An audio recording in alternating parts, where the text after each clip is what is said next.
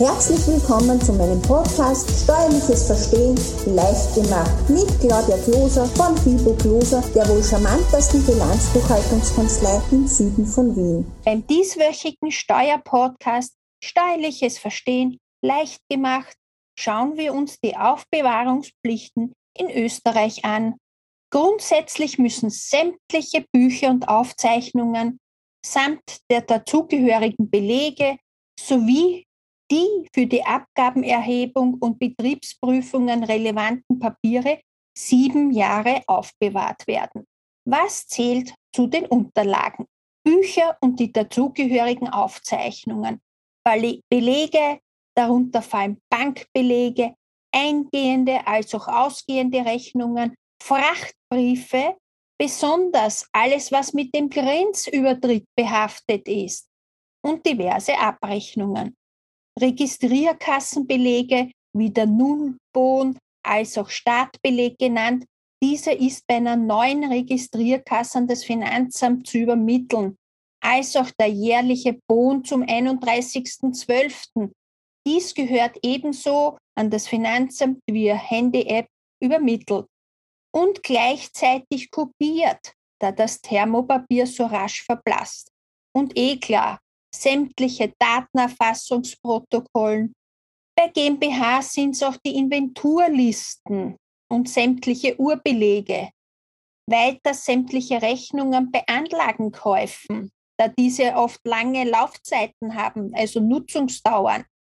Ganz wichtig sind auch die Lohnverrechnungsunterlagen, als auch deren Zeitaufzeichnungen, Urlaubsaufzeichnungen, Reisekostenabrechnungen und Homeoffice-Tage-Mitschriften.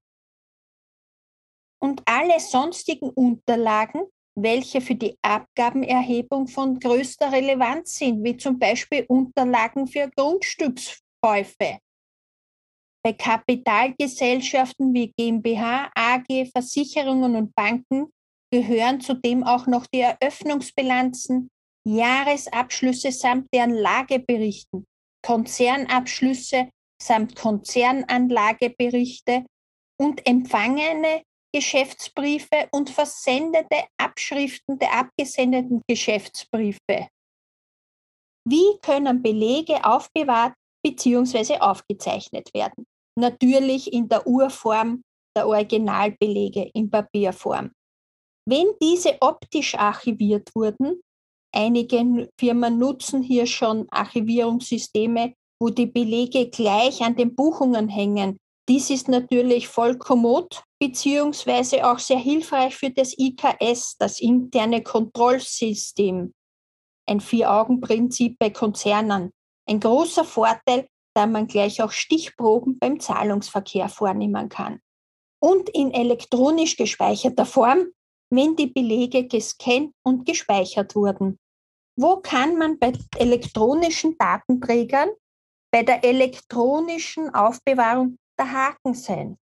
Die elektronische Aufbewahrung ist nur dann gestattet, wenn die vollständige, geordnete, inhaltsgleiche und urschriftsgetreue Wiedergabe bis zum Ablauf der gesetzlichen Aufbewahrungsfrist jederzeit gewährleistet ist. Deshalb haben Sie zudem auch darauf zu achten, dass Sie mehrere Sicherungen haben, zum Beispiel Tagessicherungen. Auf einem anderen Sicherungsmodell haben Sie alle Monatssicherungen und auf einer dritten Range haben Sie alle Jahressicherungen. Und diese Sicherungen müssen zudem sicher verwahrt sein. Nicht, dass sie gestohlen werden oder bei Brand vernichtet werden können. Weil wenn Sie diese Sicherungen zum Beispiel, sagen wir mal, ausschließlich in Ihrem Büro verwahrt hätten, und das Büro wird Opfer von Flammen, dann wird es schlecht ausgehen, da sie zur dauerhaften Wiedergabe und Beibringung vom Gesetz her verpflichtet sind. Zudem gilt es manchmal auch alte PCs und deren Programme aufzuheben, vor allem wenn sie diese nicht mehr benutzen, damit sie bei Bedarf dies auch in Betrieb nehmen können. Was reicht hier nicht als elektronischer Datenträger? USB-Sticks, wo alles gescannt auf einem USB-Stick gesichert wurde. Dies erfüllt nicht die Formerfordernisse laut Gesetz. Hier muss ein Wormspeicher verwendet werden, da dieser die Unveränderbarkeit der Daten in der Regel garantiert. Was sind eigentlich diese Wormspeicher oder auch Wormmedien genannt? Das sind Speichermedien, die sich nur einmalig mit Daten beschreiben lassen, deren Daten aber beliebig oft gelesen werden können. Worm bedeutet zudem auch write once, read many, also genau so. Einmal beschrieben, beliebig oft gelesen.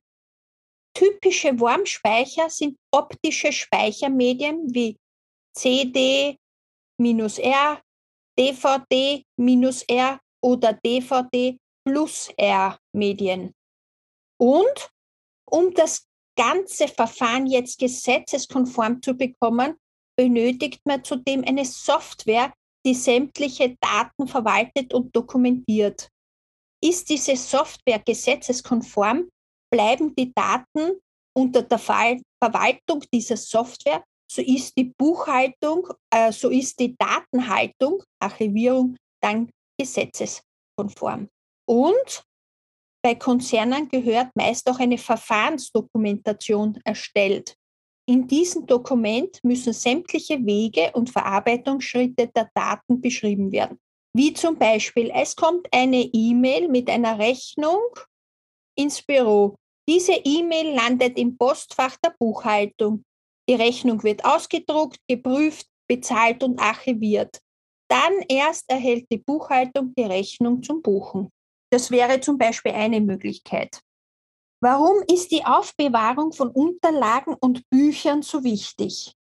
Weil das Finanzamt sonst eine Schätzungsbefugnis hätte und Sie Ihre Realdaten nicht belegen können. Zusätzlich können Sie auch, sofern die Unterlagen vorsätzlich nicht aufbewahrt worden sein, Finanzordnungswidrigkeitsstrafen erhalten, wie zum Beispiel Geldstrafen von bis zu 5000 Euro. Wie lange sind die Belege in der Regel aufzubewahren? Sieben Jahre. Die Siebenjahresfrist läuft zum Schluss des Kalenderjahres an, für das die letzte Eintragung vorgenommen wurde. So sind zum Beispiel die Belege des Kalenderjahres 2015 bis Ende des Kalenderjahres 2022 aufzubewahren. Bei einem vom Kalenderjahr abweichenden Wirtschaftsjahr laufen die Fristen vom Schluss des Kalenderjahres, in dem das Wirtschaftsjahr endet. Darüber hinaus sind Belege auch noch so lange aufzubewahren, als sie für anhängige Verfahren, zum Beispiel Gerichtsverfahren, im Zusammenhang mit der Abgabenerhebung von Bedeutung sind. Aber sie können auch für Grundstücksverfahren äh, von großer Bedeutung sein. Und eh klar gibt es im österreichischen Gesetz zahlreiche Sonderregelungen. Kommen wir nun zu den gesetzlichen Aufbewahrungsfristen. Sieben Jahre, das gilt für die Buchhaltungsunterlagen. Belege, sprich Rechnungen, einlangend oder ausgehend, Unterlagen zum Fixkostenzuschuss 1 und FKZ 800.000, dem Ausfallsbonus 1, 2 und 3 und dem Verlustersatz und dem Härtefallfonds Phase 1 bis Phase 10. Zehn Jahre für Covid-19-Unterstützungen, wie zum Beispiel die Investitionsprämie, Kurzarbeitshilfen, Unterlagen zur Plattformhaftung und Unterlagen für elektronisch erbrachte Leistungen wie Telekommunikation, Rundfunk und Fernsehen und OSS-Unterlagen der Leistungen an Nichtunternehmer in anderen EU-Mitgliedstaaten erbracht wurden. Das betrifft alle, die ihre Waren über Plattformen wie Etsy, Alibaba und Co. vertreiben. 22 Jahre und länger für Unterlagen für Grundstücke. Stellen Sie sich vor, Sie können nicht belegen, um wie viel Geld Sie das Anwesen seinerzeit gekauft haben und möchten es verkaufen. Na bravo, dann haben Sie gelinde gesagt den Schirm auf. Kommen wir nun zu den Lohnverrechnungsaufbewahrungsfristen. Drei bis fünf Jahre für SV-Beiträge, Abfertigungsansprüche und Pens Betriebspensionen nach einem Betriebsübergang. Arbeitsunfallaufzeichnungen und Berichte, Aufzeichnungen zur Überlassung von Arbeitskräften. Sieben Jahre für die Lohnsteuer und Abgabenpflichten gemäß 132 BAO und 30 Jahre für ausgestellte Dienstzeugnisse nach Paragraph 1478 ABGB. Das ist das Allgemeine Bürgerliche Gesetzbuch. Hier müsste der Gesetzgeber aus meiner Sicht eigentlich nachbessern, da heute die Menschen 50 Jahre arbeiten. Und wie Sie sicher wissen, ist das Allgemeine Bürgerliche Gesetzbuch eines der ältesten Gesetze. Aber die Menschen arbeiten heute 50 Jahre statt 30. Da gilt es nachzubessern. Nun sind wir auch schon am Ende dieses Podcasts angelangt. Ich hoffe, der Podcast war für Sie wieder sehr informativ. Wenn er Ihnen gefallen hat, freuen wir uns über Ihr Feedback und ein Like. Bitte beachten Sie, sollten Sie zu einem späteren Zeitpunkt diesen Podcast hören, kann sich unter Umständen die gesetzliche Vorgabe bereits geändert haben. Sollten Sie diesbezüglich Fragen haben, können Sie uns gerne eine E-Mail zusenden an podcastinfo at fibo-gloser.at. Herzlichst Ihre Claudia Gloser von Fibo Gloser, der wohl charmantesten Bilanzbuchhaltungskanzlei im Süden von Wien.